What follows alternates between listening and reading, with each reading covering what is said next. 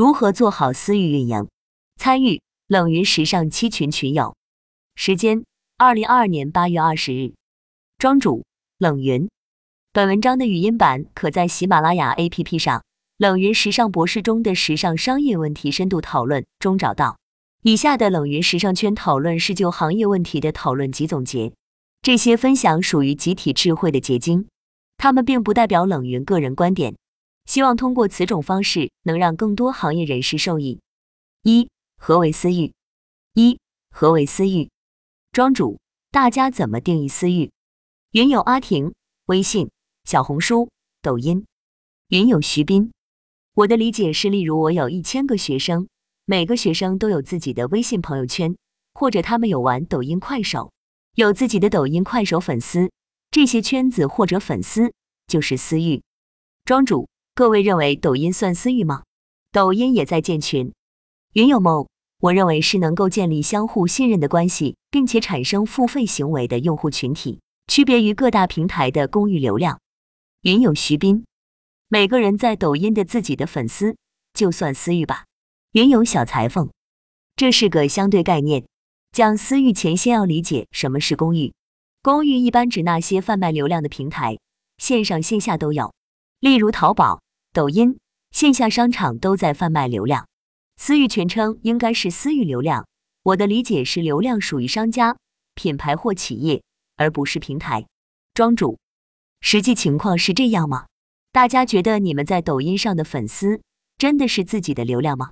包括其他平台、微博、小红书的粉丝。云友徐斌，我老公在抖音有自己的粉丝，他每次开直播，系统会推荐给他的粉丝。就会跑来一群人。庄主，这个算私域吗？为什么会有公私之分？大家可知道？云有小裁缝，公为大家共有，私为自己私有。云有徐斌，我觉得算吧。私域就是和品牌或个体已经有连接的人，这个人是认识你或认可你的。博主对粉丝有一定的影响力。庄主，所以大家知道抖音上的流量是公域的还是私域的？云有小裁缝，公寓庄主，大家是否知道微博、小红书、抖音的流量推送逻辑？比如，如果你抖音上有十万粉丝，是否意味着你发的东西他们都看得到？云有徐斌，不是都能看到，但会优先看到。抖音平台上的算公寓，如果关注了你，且持续关注或有互动，就算转了私域。云有安森，私域。最早就针对微信群运营，才被提出私域概念。庄主，这个是抖音现在的推送逻辑吗？公域上的流量现在分配机制很复杂，你的粉丝也不一定都能看到你的东西。云有小裁缝，流量分配权在平台手上都不能叫私域。云有梦，感觉私域还是需要付费行为的。庄主，我对公域和私域的定义，大家可以看下。但大家不一定要认同我的分法。公域流量有微博、小红书、抖音、淘宝、京东、快手、知乎、喜马拉雅等；私域流量有官网、APP、小程序、微信朋友圈、企业微信、微信群、公众号、视频号等。私域主要是微信生态圈，而且也是微信的目标。另外，官网、APP 都是私域。云友阿婷，区分的标准或者边界是什么呢？例如粉丝数、受众人群还是，是不是他们的边界感一直还是比较模糊的？云有小裁缝，视频号流量越来越像抖音，用算法控制。庄主，视频号我把它定义为私域的原因是它的推荐机制和抖音不一样，它还是基于朋友圈生态链。视频号是可以转化到社群的，而且其推荐机制又是基于朋友圈。微信本身的生态链主要做私域。云有小裁缝认同这个感受，例如抖音群算不算私域了？庄主是的，这个理论上可以说是，但是现在微博也有群。我个人认为，主要是他们最终有没有产生私域该有的效果。如果有群没效果，那等于没用。从某种角度，定义本身不重要，重要的是效果。但就总体而言，我认为私域流量就是属于自己的流量。云有小裁缝。卖广告的平台都不可能让你真正把客户变成自己的庄主，没错，所以现在一个困难是，将流量从公域转向私域越来越难，不小心可能就违规了。云有小裁缝，是的，但在微信生态非常容易。庄主，对，所以我觉得实际上的私域生态就是微信生态圈，这也是他们的特点。二，你所知道的私域运营较好的品牌案例。庄主，大家知道的私域运营的好案例，欢迎大家推荐，并且说明他们好在哪里呢？不限鞋服，云有小裁缝，黎贝卡的梦想世界，这个不错。服装行业好的例子不多，美妆和网红比较多，基本都在做。庄主，为什么服装反而不多？你们都做私域了吗？云有小裁缝，我们刚好是为服饰行业做数据化运营的。私域是必须的条件，不然没数据。庄主，所以你们做了什么样的私域？云有安森，我没有看到好案例，都是培训机构做培训，使用的方法不一定有效果，感觉都是割韭菜。云有小裁缝，提供微信生态成交互动的工具和方法。云有梦，我感觉肯德基的疯狂星期四是私域运营的案例。云有小裁缝，卖车的未来。公众号上有很多案例，云有安森。现在如果有拿得出来的案例，都是套用以前的会员制营销客户运营逻辑。庄主，你们体验过完美日记宝岛眼镜吗？云有小裁缝，完美日记看报告很不错。宝岛在见识上看到过案例解读，没进过他们的群，不好评价。庄主，宝岛眼镜和完美日记案例都是公开的，大家可以去查。也可以进入体验，但是完美日记营销费用占比太高。服饰店铺现在大多都是让导购转做线上。云有小裁缝，服饰品牌人格化运营很重要，店长应该是最好的人格化对象。私域是个要有温度的地方，每个品牌都应该有不同的人格化对象，这样可以用品牌 IP 加店长。云有阿婷，粉丝粘合度高，流量变现快。庄主。比如我知道的一家集团公司策略是，一将所有会员装入一个集团系统，不是按品牌运营，而是以集团为单位统一总部 CRM 运营。大家思考下，这样做各有什么利弊？利大于弊，弊大于利。二再次用这个策略对导购提出了什么要求？各位理解这个策略吗？云有小裁缝，卖货思维可以这样，品牌价值很难凸显。可以互通客户，但不要一起运营。云有梦在这个过程中已经发生了资源的调配和重组，好处可以说从更宏观的视角了解集团现有用户资产，弊处是部分业绩突出的品牌可能会不满。云有安森，品牌私域运营就是客户运营、会员运营，提供一些专属服务、产品和福利，策划活动。庄主，云有小裁缝这个想法。如果应用在个人品牌上是有效的，但对于大型集团公司是不合理的，会很低效。因为这种品牌并不需要完全依赖私域去做品牌维护，他们有大把其他方式做 branding。云有阿婷同意，云有安森可以做品牌新品宣传，也可以直接卖货，这个不难做到。云有小裁缝，如果他们用大数据互通品牌客户，这个没问题。但混在一起卖货，那以后麻烦大了。庄主，但如果你是一个靠私域起家、重度依赖私域的，那么需要这样。但是我说的集团公司案例都是十几年、二十几年的老品牌，他们不是靠私域起家，不需要在私域上来花费太多心思做品牌塑造，主要还是品牌维护。云有小裁缝，这个等于把自家客户当公寓，品牌间在自己搞私域，这个没问题。庄主，那么这里问题来了，导购怎么分配？云有小裁缝，一般大公司都会这样，通过数据洞察，把客户流变到不同的业务板块，谁卖谁获利。如果这样，那可能就是混在一起卖货。不知庄主说的案例公司是如何处理的？云有安森，客户关系管理系统，这个已经很成熟了，客户分不同等级，采用不同方式。庄主。现在客户混淆了，同一个客户面对几个导购，导购怎么分配呢？这家案例增量由集团专属导购与线下区分完成，存量由店铺导购深耕细作，结合 CRM 管理，这个是战略上的。云友安森，客户维护方式有很多，导购只需要维护好自己的客户，集团客户也有客服，这些都是会员制营销范围。对私域运营应该有新的理解和运营方式。个人觉得私域运营就是做服务，从以前卖产品到卖服务转变，这个能做到就是未来赢家。服务就是解决方案，通过私域运营为客户提供解决方案。云友小裁缝。非常认同，云有梦，感觉集团整合执行起来困难应该很大的。他们做这样的转型用了多长的时间呢？感觉好像从独立的集团内部品牌变成了集团消费生态。云有安森，不管是企业总部还是终端门店导购，都需要围绕提供解决方案进行销售。以前只是靠导购，有了私域，设计师可以走到前台服务客户。云有梦。有点像华为的门店，那种电子产品的使用生态体验店。云友安森应该学习理解借鉴海尔倒三角模式。二、如何启动私域？一、种子用户。庄主，如果要启动一个私域，假如是小公司个体，种子用户来自哪里？如果是中大型公司，种子用户来自哪里？如何说服线下顾客转线上？云有小裁缝。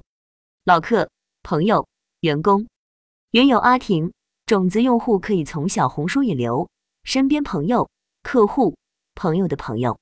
庄主，那像刚才有人说不想加油怎么办？比如我个人不会加任何导购的微信，也不会进入任何卖货社群。我想应该有和我一样的人。原有阿婷，那就关注公众号。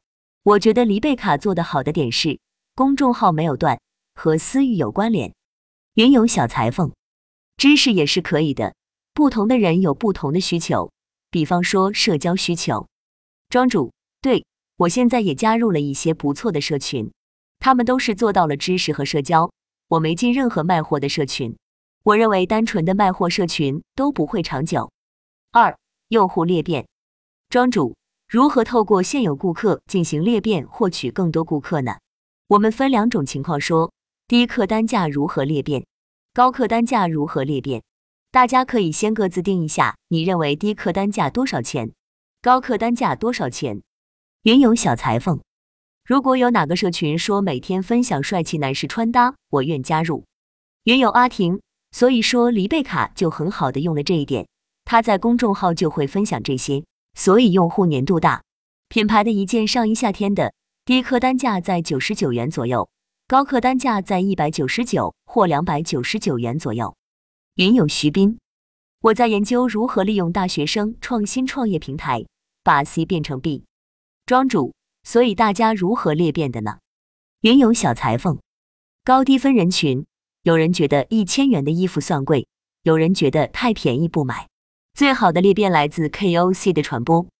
云有安森，裂变设计可以有很多，比如拼多多模式。会员返利模式、代理人模式、抽奖模式，庄主有没有客单价五千元以上的裂变成功案例？云有阿婷，对，还有传统的积分模式、充会员档。云有小裁缝，有买车。庄主，服装高客单价成功案例有吗？大家有没有计算过通过裂变的获客成本比传统电商如何？云有小裁缝，现实生活中肯定有的。我用一帮人就拉朋友入坑，庄主，我没看到过谁分享过私域获客成本数据，所以我也不知道它实际数据指标如何。比如完美日记都是靠 KOL、KOC，感觉他们获客成本应该挺高。云有小裁缝，这个可能只能对个案统计。庄主，大家觉得像拼多多这种方式获客成本如何？相比传统电商？低客单价比较典型的多为发红包优惠券，大家觉得这个真的有效吗？或者他们短期有效，长期也许无效？大家有没有发现，越高客单价越难透过现有顾客裂变？有没有想过为什么？云有徐斌，我这个项目思路是鼓励学生大胆创意，设计图案，然后数码印花到 T 恤或卫衣上面。我在学校建立一个数码印花中心。帮他们实现出来，这样他们就成了我的 C 客户。然后鼓励他们去私域推广他们自己的设计，通过私域的二维码链接到中心的线上系统下单，学生就可以获得销售的提成。这个算客户参与设计加裂变营销吧。C 孵化成了 B，还能拿到大创的扶持。庄主，这个很好，你们学校就是一个 MCN 机构。云有小裁缝，模式很不错。云有徐斌，嗯，并且学校的 MCN 很稳定。毕业之前谁也不会跑，所以学校要和产业再紧密一些。庄主，我用奢侈品和高定产品来做例子吧，这些产品都上万，他们都不太愿意秀朋友圈。大家知道为什么吗？我说下我自己的看法。现在成功的裂变，我看到的也都是低价为主的产品，主要说服装，高价位比较少，所以我也在琢磨高端价位怎么拉新的问题。其一，为了低调。真正有钱人反而不太 show off。其二，为了安全；其三，不希望和别人撞衫。所以，其实高端客群的裂变，像这种万元级别的，可能只有通过朋友带朋友的沙龙和品牌自己去拉新才可以。三、用户标签，庄主，大家知道在哪里打标签吗？以及有多少人会给顾客打标签？打什么标签？云有小裁缝，微信可以设置备注和标签。但这个对客户量小的会有用，多了就麻烦了。庄主完全不是这样。我上次去听了一个案例，一家国际化妆品集团，大家猜猜他们的用户标签词有多少个？千万级用户。现在从规模而言，大客户和小客户在运营逻辑上是相通的，只不过应用了不同技术手段。大集团都是靠第三方公司专门开发系统维护，云有小裁缝。应该不是原生微信的标签有成熟的方法论。云有梦，基础信息、消费行为、消费偏好。庄主，所以说要借助第三方软件工具，他们用户标签词有六千个左右。所以打些什么标签呢？云有小裁缝，我们做的标签类目，对一个实体都会有上千标签。庄主，什么叫一个实体？那是不是也过于投入精力了？精细化管理过于精细，投入成本太大了。这个即使自动化，在我看来也太多了，它也可能造成数据冗余。云有梦，基础属性、年龄、人生阶段、职业、性别、城市、城市等级、教育程度、是否有小孩、车房等等。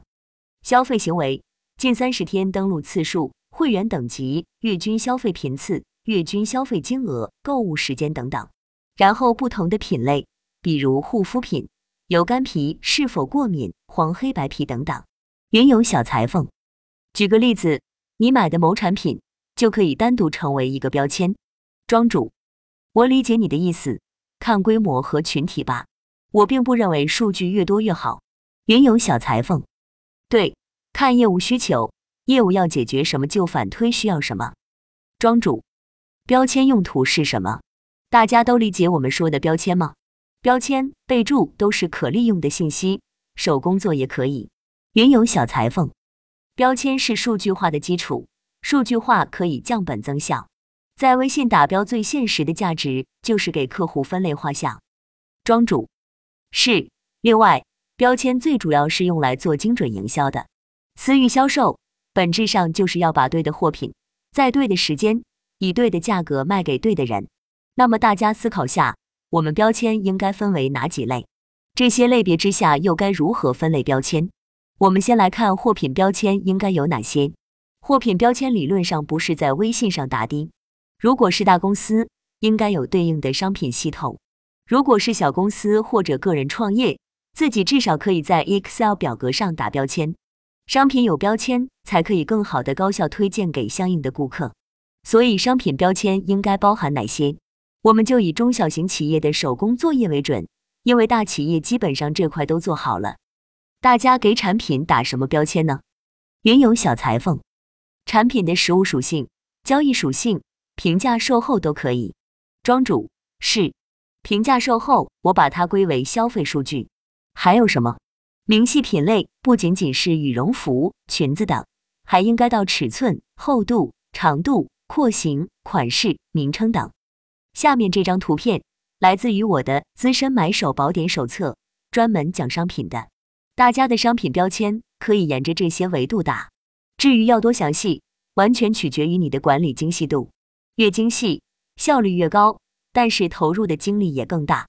所以大家各自从投入产出比来衡量到底打哪些标签。数据只要按需定制，不需要大家都做大而全的数据，因为做数据本身也要投入。大家就上述商品标签有什么问题吗？大家就表格有啥问题吗？这个一般公司用用足够了，大型企业会更多的标签。云有小裁缝，有这个就可以来做人货匹配。庄主，对，商品标签 vs 用户标签。云有小裁缝，喜好是必须要有的。庄主，顾客用户标签，在我看来就是用户画像，比如我会分为五大维度。大家请不要拘泥于我的答案，大家各抒己见，也是我们讨论的目的。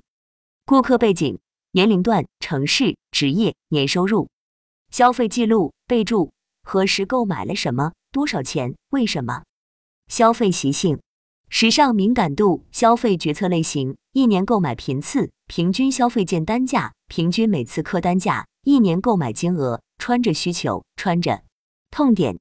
四。消费者生命周期，庄主这个概念大家是否能顾名思义？这是当下做 CRM 一个重要理念。云有小裁缝，简单理解，消费者总会离你而去的，要想办法让他留更长时间。一般现在用 RFM 模型来分类客户进行管理，延长生命周期。云有阿婷，这个忠实主义和完美主义、品牌主义感觉可以合并。追求品牌不也是忠实主义的一个体现吗？庄主，不同的生命周期要做不同的营销与管理，管理一个新客人和熟客是不一样的，不能大一统。所以你要了解你的顾客目前在什么生命阶段。云有安森，客户不断归类分级是必须的。以上是本次的分享，也欢迎大家继续在评论区各抒己见。